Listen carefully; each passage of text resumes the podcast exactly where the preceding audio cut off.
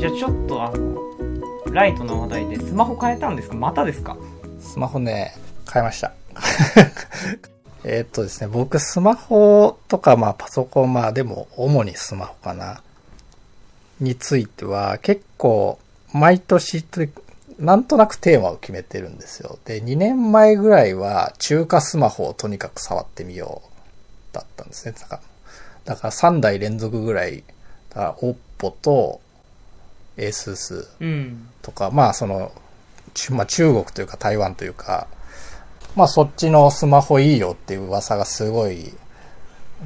出てきてたので、実際触ってみて、ああ、確かにいいね、みたいな、うん性能としてはいいね、みたいな、まあその、まあその、なんか情報が中国に流れるんじゃないとかそういう話とかもあるけど、まあとりあえず触ってみようと。まあそんなに秘密のことは扱ってないし、みたいなところで触っていて、まあ中華スマホはある程度触ったなっていう感触を2年前ぐらいに得たんですよ。なので、で、次何触ろうかなと思っていた時に、一つ思ってたのは、やっぱり世界ナンバーワンシェアを持っているサムソンのスマホ、触れてなかったので、サムソンの触りたいなと思っていたのと、あともう一個は、ちょっと全然別の視点で、ソニーのスマホを触りたいな、みたいなことをなんとなく思っていた。で、まあ、最近そのソニーのイヤホン買ったりとかも含め、ちょっと、ソニーグッズで揃えてみて、みたいな感じで、まあ、直近半年ぐらいソニーのスマホを使ってたんですよ。その、で、楽天の2回戦目を契約して、それで2万円引きぐらいの感じで、ソニーのスマホを買ってたんですけど、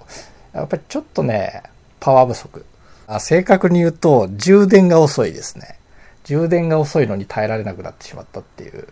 感じ。あと前からずっと気になってたのが Google の Pixel ですね。Google の純正 Android スマホ。その Pixel の去年のモデルが割引価格で出てたので、パッといった、いったったという経緯です。どうですか？いい。まずはね、そのソニーのをちょっともうこれは耐えられないなと思っていた充電スピードの遅さが、あの、解消されていますと。で、それはその中華スマホも早かったんですよ。だから中国のスマホは結構そこはかなり売りにしてきてますね。僕が2世代前に使ったスマホとかは 35W とかで充電してめちゃくちゃ早いんですよ。めちゃくちゃ早い。もう朝起きて0%とかでも絶望しないで済む。うーんうんちょっとシャワー浴びて朝ごはん食べてる間に50%ぐらいまでは復活してくれるから。でもソニーのスマホってその状態だと朝家出るとき10%とかなんですよ。もうその日絶望じゃないですか。その状況がもう再び解消されたというのは結構でかいですね。あとは、あの、指紋認証なんですけど、うんこのピクセルは画面の中に指紋センサーあるんですよ。だからこう触ればピッて開くわけ。へえそう。これまで使ってたのはなんかこういう側面の物理ボタンに指紋ついてたりとかだったんだけど、これだともう本当にこの状態でピッて開くから、今までの指紋センサーで一番便利。そうねそれはいいねで、あとは、こう、Google さんが頑張って作ったプロセッサーを活用した文字起こしとか翻訳とか、なんかその辺の機能を今はちょっといろいろ試してみてるっていう感じですね。加納さんは Apple シリーズで揃えていきますよね。まあそうだねあの私は Apple Watch をとにかく使いたいっていうのがまずあって、うん。なので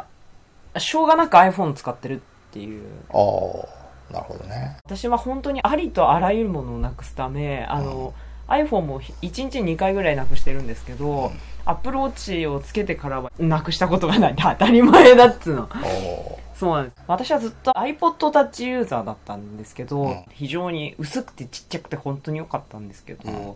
まあ、うん。ついに iPod Touch もねあのもうついに。ついにお亡くなりになる